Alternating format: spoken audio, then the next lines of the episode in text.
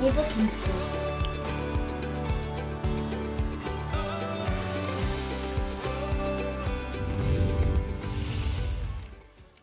So, herzlich willkommen. Schön, dass ihr da seid.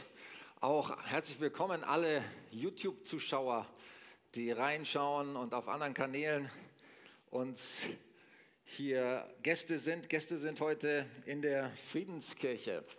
Schön, dass ihr gekommen seid zum Start dieser neuen Predigtserie. Willkommen. Du bist willkommen. Wir sind willkommen bei Gott. Darum geht es in dieser, in dieser Reihe. Wer von euch hat denn gestern die Spendengala Ein Herz für Kinder angeschaut? Nur ganz wenige. Da habt ihr was verpasst. Also für uns ist das als Familie schon immer Tradition gewesen, diese Spendengala anzuschauen. Weiß, wir haben, unsere Kinder haben immer darauf hingefiebert, haben gesagt, wann kommt endlich wieder ein Herz für Kinder, weil sie einfach von den Geschichten so begeistert waren, die dort berichtet werden. Und ich weiß noch, die Raffi, schon als sie ganz klein war, ich weiß nicht wie alt, aber die hat von immer am liebsten ihr ganzes Taschengeld da spenden wollen, um irgendwelchen armen Kindern auf der Welt zu helfen oder Kinderprojekte zu unterstützen. Das ist eine wunderbare Sache.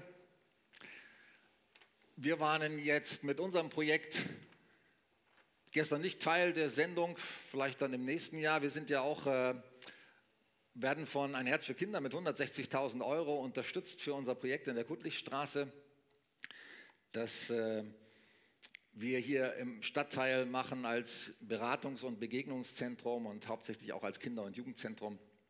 Von daher freuen wir uns sehr, dass auch da ein Herz für Kinder mit dabei ist und uns unterstützt.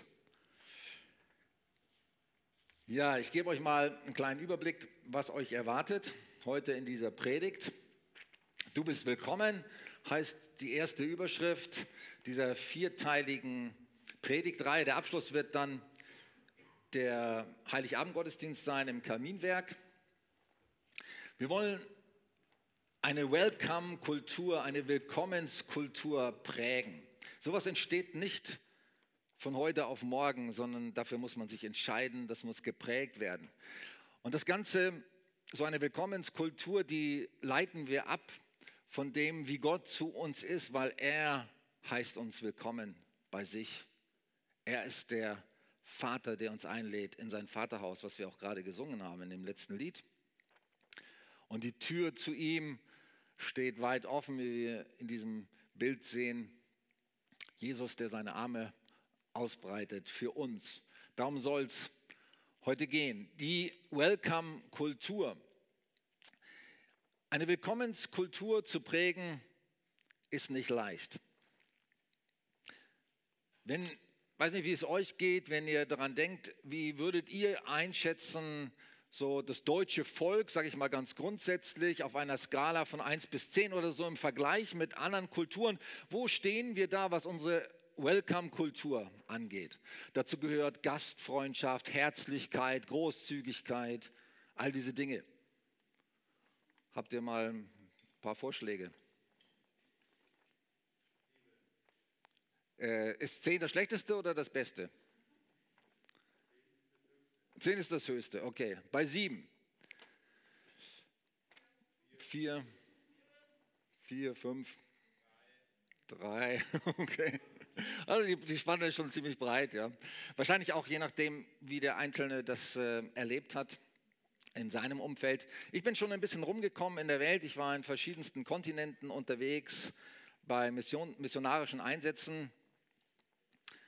Und ich, mein Eindruck ist, meine Einschätzung ist, und die teile ich auch mit vielen anderen, dass wir, was die Willkommenskultur angeht, sage ich jetzt mal als deutsches Volk, als deutsche Kultur überhaupt, dass wir ziemlich weit unten angesiedelt sind. Also ich würde es auch eher in dem unteren Bereich einschätzen. Wenn ihr andere Nationen kennenlernt, dann werdet ihr feststellen, dass eine Willkommenskultur viel stärker Teil ihrer Identität ist. Wenn da Gäste kommen, dann werden, wird für die alles gemacht. Das Haus wird geöffnet. Ich weiß noch, als ich am Missionseinsatz in Tadschikistan war, das war gleich nach der Wende, als der eiserne Vorhang aufgegangen ist, sind wir dort in die ehemaligen Sowjetstaaten gefahren, mehrere Jahre hintereinander. Und wir waren eingeladen bei einer tadschikischen, tadschikischen Familie. das Ehepaar ist auf den Balkon gezogen, hat da übernachtet, damit wir ihr Ehebett bekommen. Die haben sich nicht davon abhalten lassen, uns das Beste zu geben. Die hatten nichts zu essen, wir hatten ein bisschen was äh, mitgebracht für sie als mal, Willkommensgeschenk, also Gastgeschenk, weil wir Gäste sein durften bei ihnen. Das haben die uns dann serviert, weil sie nichts anderes hatten, aber die haben einfach alles gegeben. Die haben das Beste gegeben, was sie hatten. Das war Teil ihrer Kultur. Das musste man ihnen gar nicht so beibringen. Das ist auch nicht dann erst entstanden, als die Christen geworden sind, sondern es ist schon geprägt in, in ihrer Kultur. Irgendwann haben das Leute mal angefangen, haben gesagt, das gehört zu unserer Identität. Das ist ganz normal, dass wenn ich Gäste empfange, dass ich alles gebe, dass ich das Beste gebe für sie. Ich empfinde jetzt mich oder uns nicht an dem Punkt. Also da haben wir Spielraum nach oben. Ich habe hier euch mal ein Zitat mitgebracht von dem äh, Gründer des Benediktinerordens, Benedikt von Nursia. Er hat gesagt, alle Gäste sollen bei ihrer Ankunft wie Christus empfangen werden, denn er wird einmal sagen, ich war ein Fremdling und ihr habt mich aufgenommen. Alle Gäste sollen bei ihrer Ankunft wie Christus empfangen werden. Ist es so? Wenn hier jemand neu reinkommt, bei uns auch in der Kirche, wenn jemand neu in deine Nachbarschaft zieht, wenn wir mit Menschen zu tun haben, behandeln wir sie so wie Christus, als wenn er unser Gast wäre, als wenn er der Fremdling wäre. Das ist der, der Anspruch oder der Ansatz, den, den Gott hat in Bezug auf, auf Gastfreundschaft, auf Welcome-Kultur. Wir sollen andere Menschen, Gäste, Fremde, Nachbarn so behandeln, als wenn sie Christus wären. Da haben wir Spielraum nach oben und ich will euch da keine, keine Schuldgefühle einreden oder irgendwie ein schlechtes Gewissen machen, überhaupt nicht, sondern uns einen Ansporn geben, dass wir einen Ansporn bekommen. Ich glaube, es ist so wichtig, dass wenn wir, wenn wir andere Nationen mitkriegen oder andere Menschen mitkriegen, die herzlich sind, die gastfreundlich sind, die wirklich alles geben, um Gäste zu bewirten, dass wir sagen, hey, wow, das tut so gut. Man fühlt sich so willkommen. Man fühlt sich so angenommen, man fühlt sich so wertgeschätzt. Ich lerne hier auch in der Arbeit, die wir hier am Hühnerberg machen, so viel von anderen Kulturen. Wir haben hier über 50 Prozent Migranten, die hier wohnen. Und wenn du mit ihnen zu tun hast, dann wirst du feststellen, sie sind so herzlich, sie sind so gastfreundlich, sie sind so offen. Und das tut einfach gut. Ich selber habe das nicht intus in meiner Persönlichkeit. Für mich ist meine, meine Frau immer jeden Tag ein Ansporn in Bezug auf Gastfreundschaft und Herzlichkeit und Welcome-Kultur. Ich weiß nicht, woher sie das hat. Ich einfach, Gott hat ihr das einfach so geschenkt, denke ich mal, so in sie hineingelegt. Sie braucht sich da nicht groß anstrengen. Das fließt einfach aus ihr heraus. Und ich stehe manchmal daneben und schaue zu und denke, wie macht man das? Wie, wie kann man das? Also, aber sie ist für mich ein Ansporn. Ich treffe Entscheidungen und sage mir, ja, das möchte ich auch mehr in mein Leben integrieren oder ich möchte, dass es mehr auch Teil von meiner Persönlichkeit wird.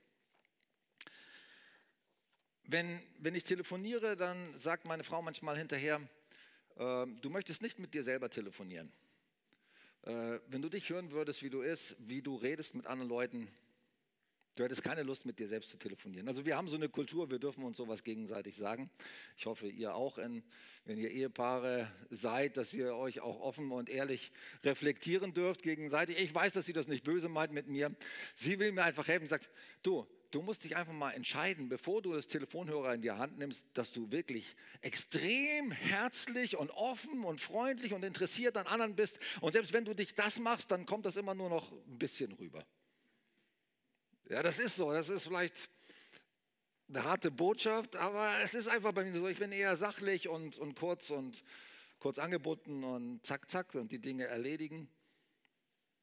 Und ich kann von meiner Frau viel lernen. Jeden Tag kann ich mich entscheiden, ja, ich möchte etwas von, von deiner Willkommenskultur lernen und übernehmen. Es ist eine Entscheidung, die wir treffen, eine Entscheidung, die wir täglich treffen. Wie will ich mit anderen Menschen umgehen? Wie will ich sie willkommen heißen? Wie, wie möchte ich sie annehmen? Wie, wie möchte ich ihnen begegnen, dass sie sich willkommen fühlen bei mir? Und natürlich gilt das auch für uns als ganze Kirche, dass wir so eine Willkommenskultur prägen, dass wenn jemand hier reinkommt, jemand Neues hier reinkommt, ein Gast hier reinkommt, dass der von Herzlichkeit und Freundlichkeit und Willkommenskultur überschwemmt wird. Also nicht erdrückt, sage ich mal, ne, aber äh, dass ihn das einfach mitnimmt von der ganzen Atmosphäre her. Ich möchte euch eine kleine Geschichte erzählen von einer Familie, die ich selber geschrieben habe vor zwei Tagen. Es ist eine fiktive Geschichte. Es ist also nicht die Familie, die da, die da sitzt, es sind auch nicht die Kinder, die da drauf sind. Ich hatte eigentlich ursprünglich ein anderes Bild, aber das war nicht äh, lizenzfrei. Ähm, von daher wurde das getauscht von unserem Online-Team. Äh, eigentlich ist es eine Familie, die drei Töchter hat. Die älteste Tochter ist 16, die mittlere Tochter ist 10 und die jüngste ist zwei oder drei. Also müsst ihr mal vorstellen, dass die Familienkonstellation ein bisschen anders ist. Ich habe sie mal die Familie Stoika genannt. Das ist so ein ganz bekannter rumänischer Name. Hier sitzt ja auch eine rumänische Familie oder ein Rumäne zumindest, teils rumänische Familie. Die Familie Stoika genannt, weil das so ein Name ist, der in Rumänien weit verbreitet ist. Wie gesagt, es ist eine fiktive Geschichte, aber es hat auch ganz reale Elemente drin, auch reale Namen aus unserer Kirche. Familie Stoiker. Miriam ist zehn. Sie hört von der Hausaufgabenhilfe am Hühnerberg und kommt jetzt jeden Nachmittag. Nicht nur ihre Schulnoten verbessern sich, sondern sie lernt Freunde kennen und die Mitarbeiter investieren sich in sie. Sie machen ihr Mut und erzählen ihr auch von dem Gott, der sie liebt. Besonders Tabea schließt sie in ihr Herz. Sie betet oft für sie. Miriam öffnet ihr Herz. Sie erzählt ihrer Mutter davon. Marian, die Mama, spricht sehr schlecht Deutsch. Sie ist erst vor vier Jahren mit ihrem Mann nach Deutschland gekommen, weil es in Rumänien keine Arbeit gab. Sie ist isoliert am Hühnerberg. Sie hat nur Kontakt mit anderen Rumänen, aber auch dort baut sich nicht so richtig Vertrauen auf. Marian erfährt von ihrer Tochter, dass Mitarbeiter vom Notausgang Deutschkurse anbieten. Sie überwindet sich und geht hin. Sie ist überwältigt von der Liebe und der Freundlichkeit, die ihr Laura, die Deutschlehrerin, entgegenbringt. So etwas hat sie noch nie erlebt, seit sie in Deutschland ist. Zu Weihnachten bekommt die Familie Besuch. Ein Mitarbeiter des Notausgangs bringt ihr ein großes Paket mit vielen Geschenken für die ganze Familie. Sie sind überwältigt. Bei dem Paket ist auch eine Einladung zu den Weihnachtsgottesdiensten im Kaminwerk dabei. Die ganze Familie entschließt sich, am 24. einen der Gottesdienste zu besuchen. Sie selbst und ihr Mann verstehen zwar nicht viel von den Liedtexten und der Botschaft, aber sie spüren die Atmosphäre des Willkommens. Und die Weihnachtsbotschaft von dem Jesuskind ist ihnen nicht unbekannt. Sie kennen sie noch aus ihrer eigenen Kindheit. Angelika, die älteste Tochter der Familie, ist 15 Jahre alt und sie freut sich, dass so viele Jugendliche in dem Gottesdienst sind und mitwirken. Irgendwie ist diese Kirche nicht so langweilig wie die, in denen sie bisher war. Nach dem Gottesdienst wird sie von Shani aus dem Welcome-Team angesprochen. Sie ist ihr aufgefallen schon beim Reinkommen und sie hat sich sofort vorgenommen, sie hinterher anzusprechen und zu fragen, wer sie ist. Angelika fühlt sich willkommen, gesehen und angenommen. Als sie von der Jugendgruppe Matchless erfährt, die sich gleich bei ihr um die Ecke jeden Freitag am Hühnerberg in der Friedenskirche trifft, entschließt sie sich hinzugehen. Weil Shani spürt, dass Angelika vielleicht nicht so gern alleine kommen will, bietet sie an, ich würde dich gern vorher besuchen und sehen, wo du wohnst. Anschließend können wir gemeinsam hingehen. Adrian, der Papa, braucht etwas länger, um Kontakt zu finden. Aber er bekommt von seiner Familie mit, dass am Hühnerberg ein neues Zentrum mit Kaffee und Kinder- und Jugendzentrum gebaut wird und sie samstags immer wieder Baueinsätze machen. Adrian kann Fliesen legen und jetzt kommt er immer wieder samstags zum Helfen. Er lernt Christian kennen, der Rumäne ist. Mit ihm kann er sich unterhalten und freundet sich mit ihm an. An einem Sonntag kommt er jetzt auch mit in den Gottesdienst der Friedenskirche. Christian übersetzt Adrian und er versteht das Evangelium. Das Gebet der Lebensübergabe nach der Predigt betet er mit. Christian bietet sich an, mit ihm nach dem Gottesdienst zu Next Steps zu gehen und für ihn zu übersetzen, damit er die Gemeinde besser kennenlernt und seinen Platz findet. Auch zum Alpha-Kurs geht er mit ihm. Inzwischen geht Adrian auch mit seiner Frau zum Deutschkurs. Sie sind nicht jetzt nur in Deutschland besser angekommen, sondern haben auch bei Gott ihr Zuhause gefunden. Auch ihre Kinder haben Anschluss gefunden. Miriam ist jetzt bei den Rangern, Angelika bei Matchless und Marian freut sich, dass sonntags parallel zum Gottesdienst auch ein Programm für Mütter mit kleinen Kindern läuft. Die Familie fängt an, anderen davon zu erzählen, was sie erlebt haben. Und eine Tochter des Nachbarn kommt auch zur Hausaufgabenhilfe. Punkt, Punkt, Punkt. So könnte es sein. Es ist so, was ich euch gerade so in dieser Geschichte dargestellt habe, ist meine Vision in dem, worin ich lebe oder was mich bewegt. Vielleicht hast du ein ganz anderes Umfeld oder ganz andere Dinge, in denen du deine Welcome-Kultur entwickeln möchtest. Aber was ihr gemerkt habt, ist, dass es nicht nur um eine Person geht, sondern es geht um viele, die Hand in Hand arbeiten und miteinander etwas ermöglichen, dass neue Menschen sich wohlfühlen und sich nicht nur bei uns angenommen und zu Hause finden, sondern bei Gott ihr zu Hause finden.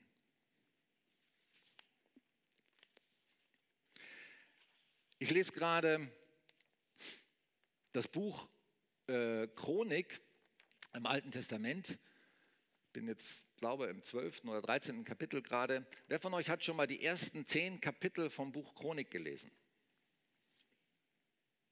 Wisst ihr noch, was da drin stand?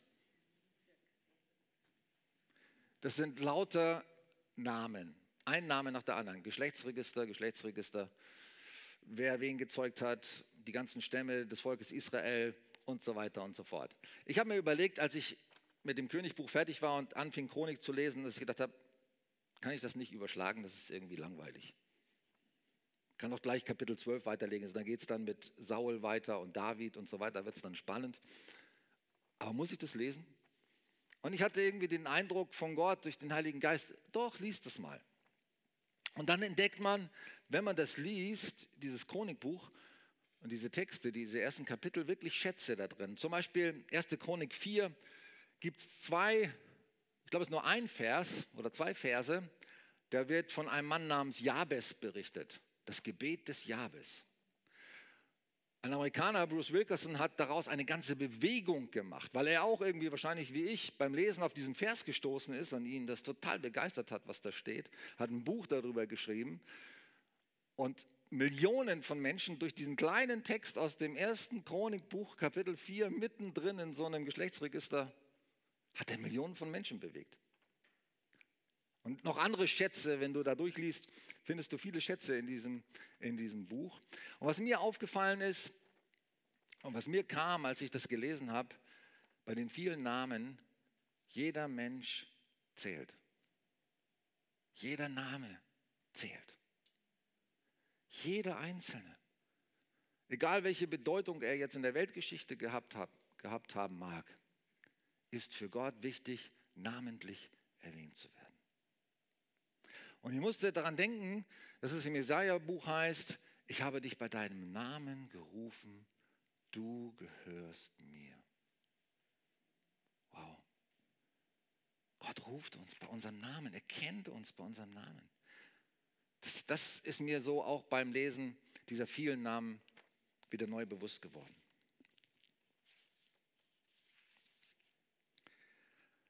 Gott sagt Ja zu mir. In Fatis Arme kommen. Wenn wir eine Willkommenskultur entwickeln möchten, dann brauchen wir das Erlebnis und die Erfahrung, ich würde sogar sagen, die tägliche Erfahrung, dass wir bei Gott willkommen sind. Das tägliche Erleben, Gott sagt Ja zu mir unvoreingenommen. Er sagt, schön, dass du da bist. Schön, dass es dich gibt. Ich freue mich über dich. Du bist und jeder von uns, jeder Mensch ist erstmal gewollt und willkommen in dieser Welt. Das ist die Grundbotschaft der Bibel. Wenn du die Texte in der Schöpfungsgeschichte liest, dann stellst du fest, nach jedem Schöpfungstag, was Gott gemacht hatte, hat er sozusagen dem Tag am Ende so einen Stempel gegeben und hat gesagt, hat sich das angeschaut und hat gesagt, gut gemacht. Der hat sich selber gelobt. Gut gemacht. Elefant, gut gemacht. Atlantischer Ozean, gut gemacht. Europa, Asien, Australien, gut gemacht. Apfelbaum, prima. Skorpion, Moskito, auch gut. Alles war gut. Und dann kam der sechste Tag und dann schuf er den Menschen und dann gab es ein besonderes Prädikat. Sehr gut. Gott sah an, was er gemacht hat. Er sah den Menschen an. Er sah dich an und mich an und sagte, sehr gut. Hey, du bist mir super gelungen. Du bist ein wunderbares Exemplar. Ich finde, du bist toll gemacht. Wunderbar siehst du aus. Gott schaut dich an. Nimm das mal als Übung mit. Sag, wenn du morgens in den Spiegel schaust, beim Zähneputzen, sag, danke Herr, dass du zu mir sagst, wunderbar, schön gemacht, sehr gut, Halleluja, ich danke dir dafür. Selbst mit noch ungewaschen und ungekämmt und du sagst sehr gut zu mir. Gott hat uns wunderbar gemacht. Der König David, der kriegt so im Psalm, 131, im Psalm 139 kriegt er so eine richtig tiefe Offenbarung. Ich weiß nicht, ich denke, ich schätze ihn mal nicht so ein, dass er ein Mann war mit Minderwertigkeitskomplexen. Vielleicht fiel ihm das leichter als dem einen oder anderen. Aber es, es war eine tiefe Offenbarung, die er bekam, wo er erkannte, hey Gott, ich bin auf eine erstaunliche und wunderbare und ausgezeichnete Weise erschaffen. Das erkenne ich jetzt. Schon in meinem Mutterleib hast du mich geformt. Und selbst wenn David, der bestimmt ein selbstbewusster Mensch war, für ihn das eine wichtige Offenbarung war, wie viel mehr für die, die mit Minderwertigkeitskomplexen und so ähm, geringem Selbstwert über die Erde laufen. So eine wichtige Botschaft. Hey, so eine wichtige Erkenntnis, ich bin auf eine wunderbare, erstaunliche und ausgezeichnete Weise. Ich bin super hey, ich bin gut, ich bin prima. Gott sagt Ja zu mir und Gott hat mich gemacht. Ich bin nicht ein Zufall. Es ist nicht einfach nur so, dass Gott mich duldet. Naja, okay, darfst auch dabei sein. Nein, er will dich. Er will dich, er will dich, er will dich, er will dich, er will mich. Auf dieser Welt. Und dann denken wir vielleicht, wenn wir sagen, okay, wir sind vielleicht willkommen auf dieser Welt, als noch nichts Schlimmes passiert ist, als wir sozusagen noch so total unschuldig waren, da hat vielleicht noch Gott gesagt, das ist sehr gut, aber wie ist es denn nach 20 Jahren, nach 30 Jahren, nach 40, 50 Jahren? Da häuft sich ja immer mehr Dreck an, sage ich mal, den wir ansammeln. Immer mehr falsche Entscheidungen, immer mehr Müll, den wir gemacht haben in unserem Leben. Wie sieht denn das Urteil Gottes jetzt aus? Hat sich das geändert? Hat er das abgewandelt? Hat er jetzt aus der Note 1 eine Note 4 gemacht? In der Bibel steht, Johannes 3, Vers 16, Gott will jeden. Denn so sehr hat Gott die Welt geliebt. Und es ist so wichtig, dass wir verstehen, diese Liebe, die Gott zu uns hat, dieses uneingeschränkte Ja zu uns hängt nicht ab von dem, was wir bisher geleistet haben. Hängt auch nicht ab von dem, welche Fehler wir gemacht haben und welche Sünden wir begangen haben. Das ist einfach seine Entscheidung. Seine Entscheidung, uns willkommen zu heißen. Seine Entscheidung, Ja zu uns zu sagen und uns wie Prinzen zu behandeln und Prinzessinnen. Auch die Geschichte in Lukas 15 von dem verlorenen Sohn ist dafür so eine wunderbare, ein wunderbares Beispiel. Der Sohn hatte alles verbockt, das ganze Erbe, all das, was Gott ihm an guten Möglichkeiten mitgegeben hatte, hat er in Sand gesetzt. Und was tut der Vater? Er schreibt ihn nicht ab. Er wartet jeden Tag mit. Er schaut, hält Ausschau nach seinem Sohn. Und als er sich aufmacht, zurückzukehren zum Vater und zu sagen, ich habe wirklich mein Leben verbockt, da ist der Vater nicht da mit, mit Vorwürfen, sondern mit offenen Armen. Mit offenen Armen. Das ist Willkommenskultur. Das ist das, was wir tief in unserem Innern speichern müssen. Jeden Tag neu, jeden Tag neu, damit wir das auch leben können. Du bist ersehnt und erwünscht bei Gott, egal was du bisher gemacht hast in deinem Leben. Hey, er freut sich. Sagst du heute, ich will zu Vati, ich will zu Papa, ich will in seine Arme, ich brauche ihn. Gott sagt, komm, meine Arme sind weit offen, mein Haus steht dir offen, mein Erbe steht dir offen. Ich steck dir neu wieder den Ring an. Dein vergammeltes Gewand ziehe ich dir aus. Ich mache dich ganz neu. Meine Gnade ist jeden Tag, jeden Morgen neu.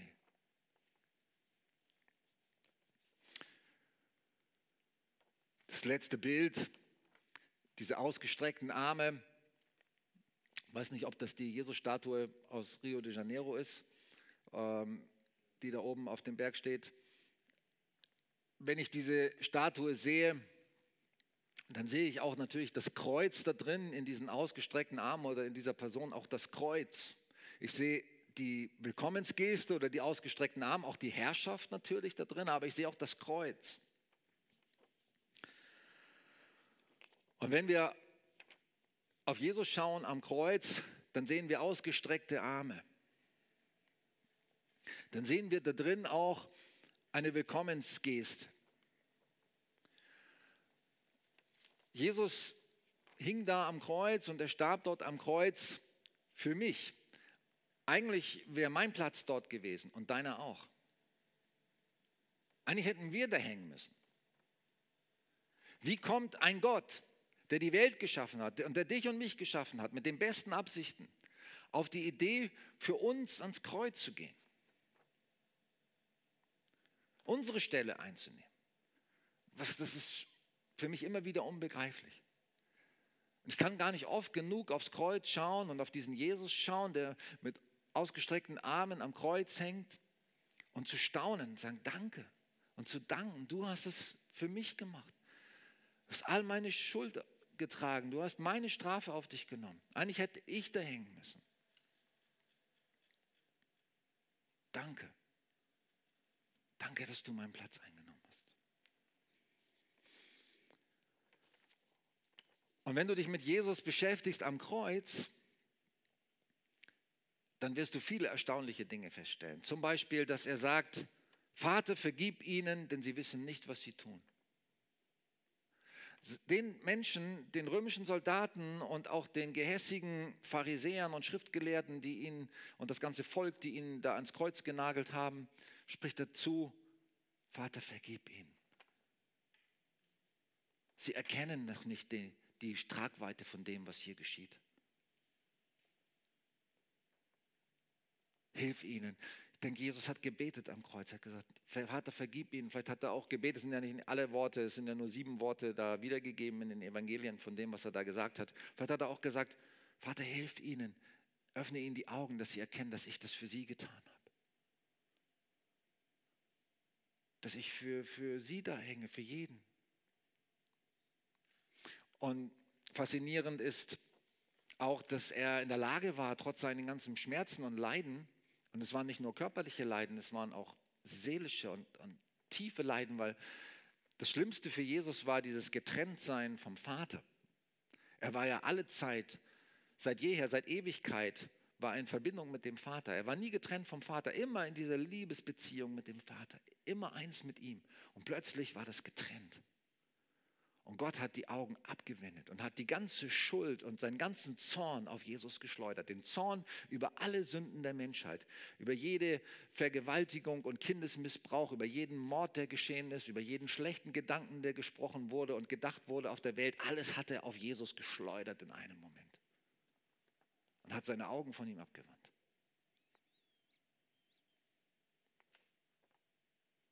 Das war wahrscheinlich das Schlimmste. Mein Gott, mein Gott, warum hast du mich verlassen? Und trotz diesen Schmerzen, trotz diesen körperlichen Schmerzen und seelischen Schmerzen und diesem Leiden des Getrenntseins vom Vater, denkt Jesus nicht an sich selbst, sondern er schaut vor dem Kreuz und er sieht Johannes und er sagt, Johannes, und er sieht Maria, seine Mutter, sagt Johannes, das ist deine Mutter. Und zu Maria sagt er, das ist dein Sohn, kümmert, dich, kümmert euch umeinander. Er hat immer noch Fürsorge, er hat den Blick total auf die anderen. Was ist das für ein Mensch?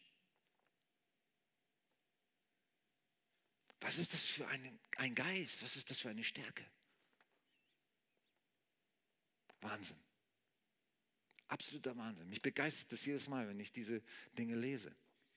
Und dann, was mich auch begeistert, ist, dass es heißt, als Jesus starb, da zerriss der Tempel im Vorhang von oben nach unten in zwei.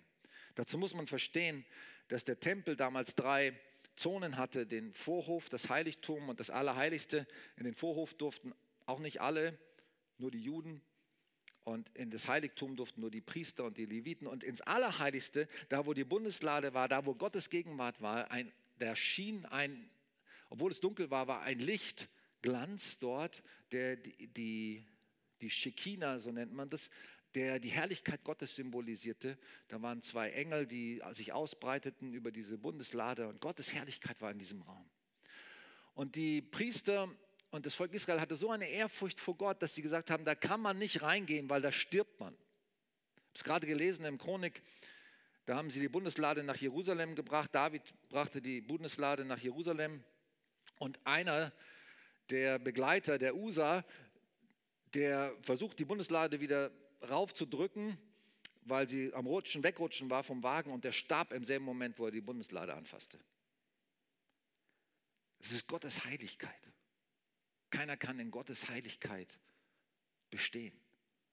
Und die hatten so einen Respekt, die Juden, vor dieser Heiligkeit, dass der Hohepriester nur einmal im Jahr in dieses Allerheiligste hineingehen durfte und mit ganz genau vorgeschriebenen Opferriten. Er musste erstmal für sich selber opfern, viel Blut vergießen, dann musste er für das ganze Volk opfern und Blut vergießen und dann musste er mit diesem Blut, diesem Opferblut da hineingehen.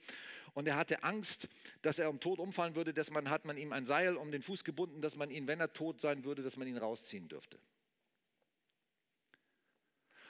Und dieser Vorhang vor diesem Allerheiligsten, der zerriss in dem Moment, als Jesus starb. Der, das heißt, der Weg in diese Gegenwart, in diese Heiligkeit Gottes war offen. Jeder konnte jetzt rein. Warum? Weil dieses heilige Blut von Jesus, was er vergossen hat am Kreuz, ausreicht für jeden Menschen, für alle Zeit, für immer. Es muss kein Blut mehr vergossen werden, keine Opferrituale. Nichts muss dem mehr hinzugefügt werden. Jeder darf kommen. Jesus hat geopfert. Und er ist unser Erlöser geworden. Er hat uns befreit aus allen Süchten, aus allen Sünden, aus allen schlechten Angewohnheiten und schlechten Gedanken, aus allen falschen Prägungen hat er uns befreit. Aus allen Ängsten, aus allen Sorgen. Das ist natürlich etwas, das, weiß nicht, wie es dir geht, ich bin jetzt schon 35 Jahre mit Jesus unterwegs. Ich muss das täglich neu für mich in Anspruch nehmen, diese Befreiung, die, Gott, die Jesus mir geschenkt hat, diese Erlösung. Aber ich mache Fortschritte. Und ich hoffe, du auch. Weil er hat uns befreit. Wenn der Sohn befreit, haben wir gesungen, der ist wirklich frei. Jesus hat uns befreit aus all diesem Mist. Und das, wisst ihr, was das Größte ist und das Schönste und das Wichtigste, wovon er uns befreit hat? Er hat uns von uns selbst befreit. Er hat dich von dir selber befreit. Hey, wir müssen uns nicht mehr ständig um uns selbst drehen. Jemand, der sich ständig um sich selber dreht, ich bin auch eher so ein Mensch und ich habe lange Zeit, sage ich mal, in vielen Dingen mich viel zu sehr um mich selber gedreht. Und so ein Mensch ist nicht anziehend für andere der strahlt keine Willkommenskultur oder keine Willkommensatmosphäre aus für andere.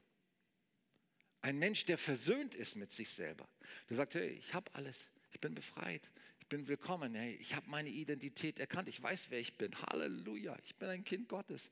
Nichts trennt mich mehr von meinem Papa. Ich bin angenommen. Ich bin zu Hause. Ich bin wiederhergestellt. Ich bin ein neuer Mensch geworden. Ich muss mich nicht mehr um mich selber drehen. Ich kann jetzt anderen dienen, für andere da sein. Ich kann jetzt Jesus, diese Haltung, die er hatte, repräsentieren. Das sind Menschen. Solche Menschen ziehen andere an, wie Magneten. Ich wünsche mir so sehr, dass ich viel mehr noch so ein Mensch bin. Ich wünsche mir, dass wir eine solche Gemeinde sind. Und wisst ihr, was passiert, wenn wir das sind? Hey, die Leute werden angezogen kommen. Wir müssen die nicht mehr zwingen oder betteln, bitte kommt doch mal in einen unserer Gottesdienste oder bitte, bitte kommt doch mal hierher oder macht doch mal mit. Die werden kommen, weil sie angezogen sind von unserer Liebe, von unserer Herzlichkeit, von unserer Kultur. Wenn wir befreit sind und das für uns in Anspruch nehmen. Und wenn wir erkennen, dass Jesus unser Freund ist, ganz oft spricht Gott zu mir durch diesen Vers Matthäus 11, 28, komm her zu mir, kommt her zu mir alle, die ihr mühselig und beladen seid. Ich will euch erquicken. Ich will euch Ruhe geben für eure Seelen. Meine Last ist leicht, mein Joch ist sanft. Hey, es ist nicht schwer und anstrengend, mit Gott unterwegs zu sein. Wir machen uns das selber schwer. Ich mache mir das auch selbst schwer. Ganz oft. Aber Gott hilft mir und er spricht es in mein Herz. Ganz oft diesen Vers auch wieder vor ein paar Tagen. Hey, jetzt lass mal los. Du machst dir so, um so viele Dinge Sorgen. Ich bin in deinem Leben, ich kümmere mich darum, ich kämpfe mit dir, ich bin an deiner Seite, ich sorge für dich. Du musst nicht alles alleine machen. Ich mache alles mit dir zusammen. Und weißt du, mit wem du es zu tun hast? Ich bin der Schöpfer der Welt. Ich habe das ganze Universum gemacht. Ich habe dich gemacht. Ich habe diese Welt geschaffen. Alles, was du hier siehst, das Holz, das, die Materialien, ganzen Mineralien, alles habe ich gemacht. Das ist alles mein Werk. Glaubst du, dass ich zu klein bin, mich um deine Dinge zu kümmern, komm jetzt mal zur Ruhe, komm mal wieder runter. Vertrau mir mal wieder. Das ist leicht mit mir zu leben. Meine Last ist leicht, mein Joch ist sanft. Ich bin an deiner Seite, ich bin dein Freund. Ich wünsche mir, dass, dass wir das so verinnerlichen, jeden Tag, dass das aus, aus all unseren Poren sozusagen rausstrahlt das, was Jesus uns geschenkt hat, was Gott uns anbietet. Und dann werden wir eine Willkommenskultur entwickeln, die sehr, sehr viele Menschen anzieht. Ich möchte, dass wir zusammen beten und das Lobpreisteam kann nach vorne kommen.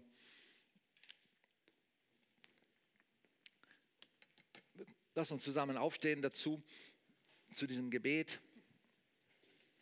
Auch die Lobpreislieder, die wir singen, sind ja gesungene Gebete. Da strecken wir uns aus zu Gott und wir öffnen uns vor ihm und laden ihn ein und sagen, komm, komm du, ich will in Kontakt mit dir kommen. Ich will all das Gute, was da von dir fließt, das, das will ich, dass es mich berührt. Ich möchte mit dir beten, ich möchte mit dir diese, diesen Schritt gehen dass du dieses Willkommen und dieses Ja des Vaters, dieses Ja Gottes zu dir wirklich in dein Herz lässt.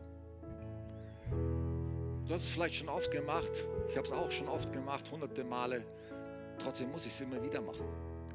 Vielleicht hast du es auch noch nie gemacht und denkst, wie gibt es das, wie kann das sein, dass man Gott so persönlich erleben kann? Du kannst es heute zum ersten Mal machen. Lass uns das zusammen beten. Lass uns dieses Willkommen Gottes, dieses Ja Gottes so tief in unser Herz lassen, dass es all das wegschwemmt, was, was uns so beschwert oft. Das, was uns klein machen will, was uns Angst machen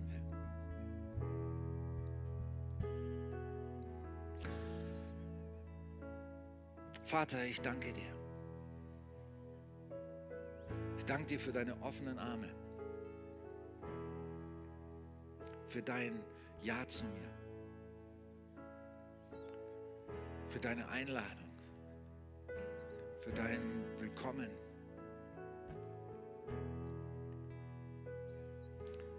Ich danke dir, Jesus, dass du meinen Platz eingenommen hast am Kreuz.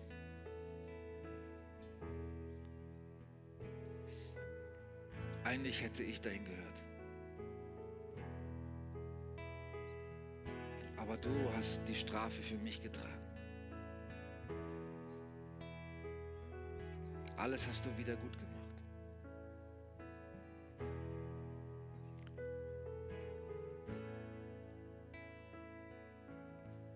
Ich öffne dir mein Herz. Ich lade dich ein. Komm mit deiner Liebe. Füll mich mit deiner Liebe. Nimm alles weg, was das hindert. Du sollst mein Erlöser sein. Du sollst mein Freund sein. Für immer und alle Ewigkeit.